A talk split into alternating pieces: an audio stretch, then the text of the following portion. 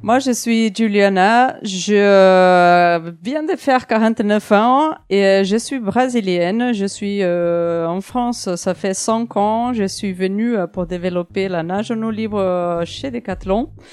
Et aujourd'hui, on va faire un podcast pour parler de la nage en eau libre.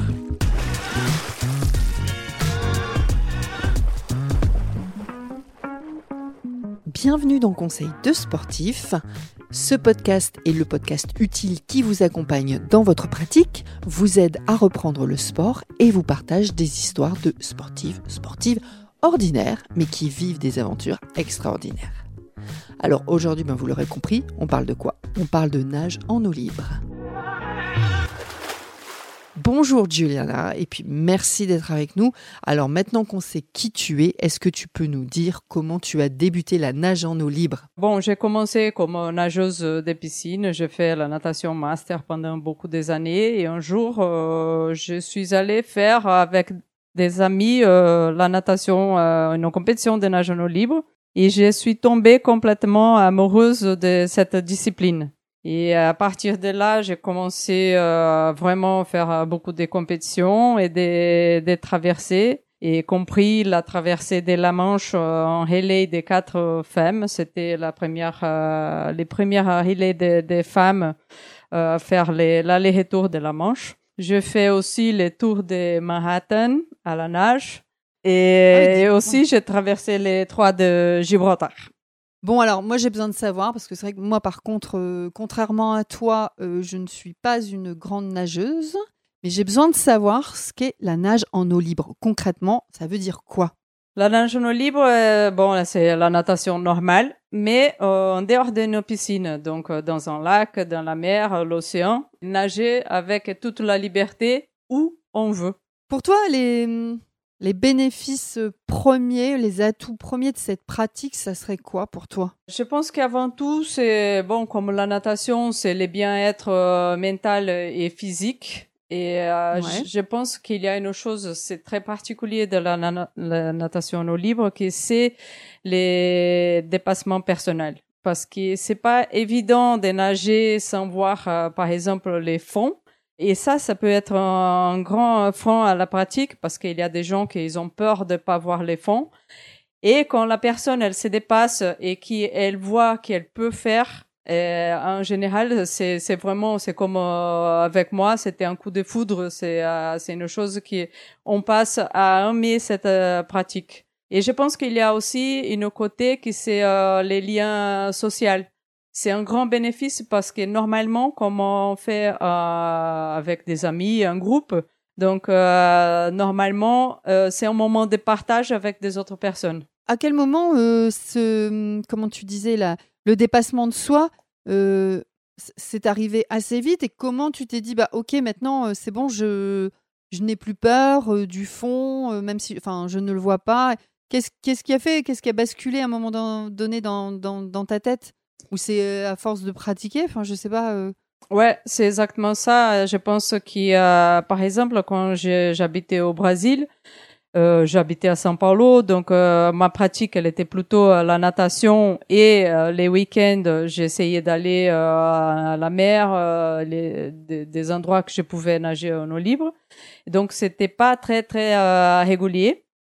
Et quand je suis je suis venue ici en France pour travailler, et que j'habite devant la mer. Et là que je commence à, être beaucoup, beaucoup plus à l'aise, tu vois, c'était beaucoup des années après. Mais aujourd'hui, je, je peur de rien. Et en fait, je pense que c'est l'habitude. C'est, c'est vraiment euh, voir qu'il euh, n'y a pas des, des dangers. Euh, la mer, euh, elle a que des merveilles à nous offrir. Et la nage en eau libre, c'est pour qui? C'est plutôt des hommes, des femmes, des jeunes, des moins jeunes, des enfants? Et la nage en libre, c'est pour tous. Euh, vraiment, c'est un sport euh, qui est bon. Les compétitions normalement, elles commencent euh, vers 14 ans, mais même les enfants, ils peuvent pratiquer la natation dans la mer. C'est un sport vraiment populaire, on va dire démocratique. Et il y a même une curiosité qui c'est euh, dans les compétitions euh, avec des grandes distances, donc euh, qui c'est plutôt l'endurance. c'est un des sports qu'il y a moins d'écart entre les résultats des hommes et des femmes. Il y a même une compétition en Italie, que c'est la, on va des Capri à Naples, et qui les records de la compétition, il appartient à une femme. Et donc voilà, c'est euh, c'est un sport euh, qui c'est pour tous, pour tous les âges. Tous les âges. Ouais, ça, ça fait de, de plaisir parce que des personnes âgées, des personnes euh, plus jeunes, donc c'est c'est cool. Vraiment, c'est c'est démocratique. Et quand tu démarres, tu dois démarrer avec un certain équipement?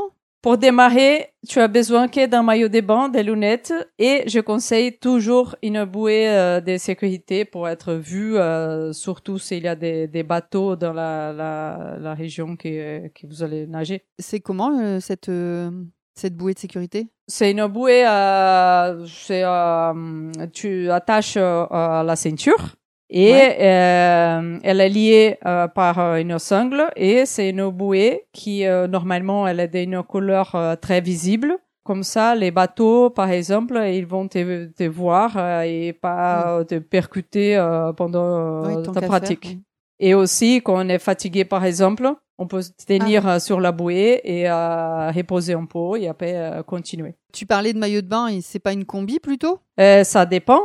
Quand c'est l'été, donc on peut aller en maillot de bain, ça va dépendre vraiment de la température euh, de l'eau. Et donc euh, pendant l'hiver, normalement, on va nager avec une combi. Il y a même des combis plus épaisses et moins, qui c'est par rapport à la température d'eau. Et quand on va nager dans, pendant l'été ou euh, dans l'eau plus tempérée, donc on peut aller en maillot de bain, tranquille. Donc juste ça. Et les lunettes, c'est pareil, euh, c'est des, lunettes euh, classiques ou il y a une spécificité sur les lunettes de nage en eau libre? Non, on peut nager avec des lunettes euh, normales, on va dire, euh, tous les types de lunettes. Le plus important, c'est euh, que les lunettes soient bien confortables, parce que normalement, en eau libre, on va pas trop s'arrêter et on va passer un peu plus de temps direct avec la, lunette sur la face. Hmm. Donc, il faut bien être nos lunettes avec beaucoup de confort. Et euh, c'est cool que si elle est en champ des, des visions un peu plus euh, larges, comme ça tu peux voir euh, plus dans l'eau et dehors pour les repères par rapport à où on va aller. Demain, je veux démarrer. Est-ce qu'il vaut mieux que je démarre avec quelqu'un comme toi, par exemple, qui va m'accompagner ou, je peux démarrer en mode solo?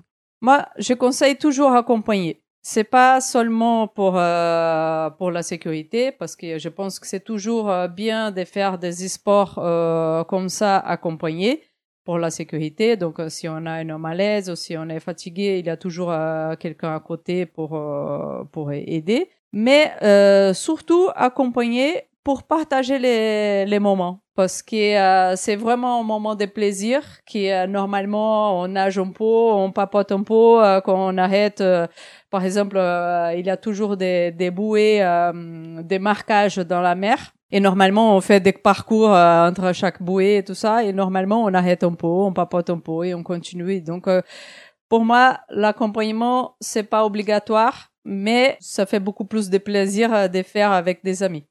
Tu as parlé quand même là de sécurité. Il y a, y a, des choses quand même que je dois savoir, enfin, qu'on peut donner comme conseil aux personnes qui nous écoutent, tu vois, il y a des trucs vraiment importants à, à, signaler? Ouais, la, la sécurité en eau libre, c'est fondamental. Comme j'ai dit déjà, porter une bouée, c'est toujours euh, conseillé. Et euh, une autre chose aussi, c'est toujours quand on va nager, surtout dans les endroits où euh, c'est la première fois qu'on voit, on, on va, et toujours de voir les conditions euh, climatiques, des vents, des marées, des courantes, parce que tout ça, ça va faciliter ou euh, être une difficulté pour euh, pour la natation. Donc euh, nager avec des vagues, c'est différent de nager dans une baie, par exemple, qui l'eau elle est plus calme. Est-ce qu'il y a des des endroits, des spots que tu as envie de nous recommander? Alors peut-être aussi bien pour ceux qui auraient envie de démarrer, ou alors après peut-être d'autres. Fais-nous rêver avec avec des spots pour les peut-être les plus experts?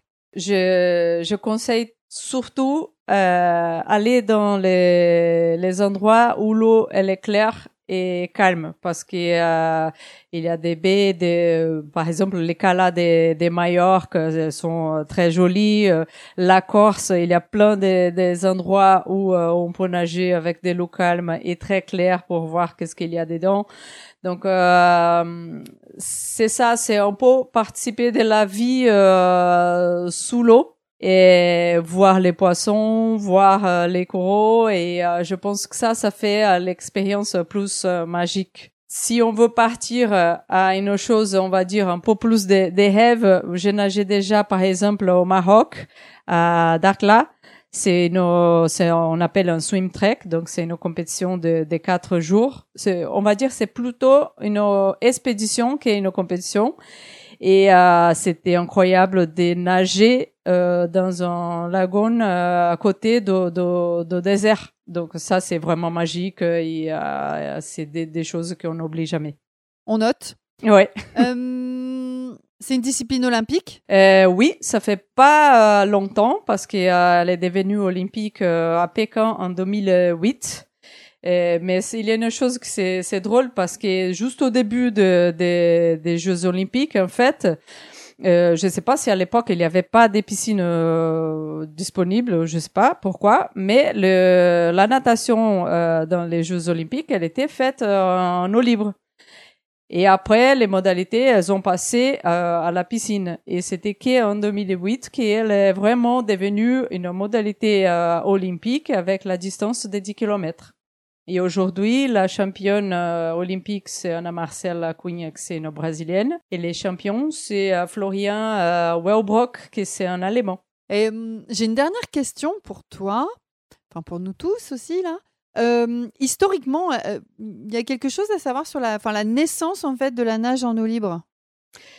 la nage en eau libre, en fait, c'est elle est née, on va dire, très poétiquement parce que c'était un poète anglais, c'est Lord Byron.